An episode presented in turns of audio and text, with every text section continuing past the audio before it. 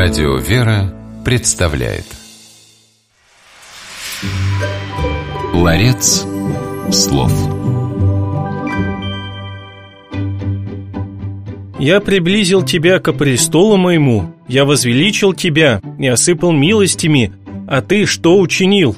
Такими словами царь Иван Грозный обращался к одному из своих приближенных в романе Алексея Толстого «Князь Серебряный». Слово «учинить» в современном понимании имеет скорее негативное значение. «Учинил» значит что-то натворил, испортил. В церковнославянском языке все обстоит несколько иначе. В эфире программа «Ларец слов» и ее ведущий священник Антоний Борисов. Сегодня в нашем ларце церковнославянских слов и выражений оказалось слово «учините». «Учините» произошла история, свойственная многим другим церковнославянским словам.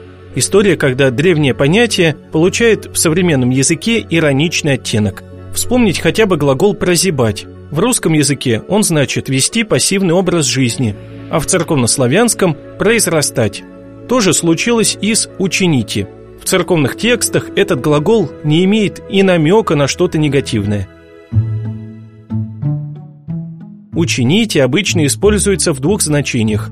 Первое – назначить место, поместить. Например, во время отпевания умершего священник молится «Якода Господь Бог учинит души его, иди же праведнее упокояются».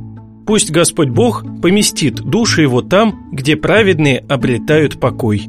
Второе значение «учините» – «постановить». В книге «Деяний святых апостолов» читаем «Учениша взойти Павлу и Варнаве и неким другим от них к апостолам». Решили, чтобы Павел, Варнава и еще несколько из них пошли к апостолам. Таким образом, в церковных текстах «учините» имеет положительное и очень обстоятельное значение. Всегда используется при описании чего-то полезного, нового – Итак, запомним, что церковнославянское слово «учините» в переводе на русский язык может иметь два значения – помещать или постановлять. Ларец слов.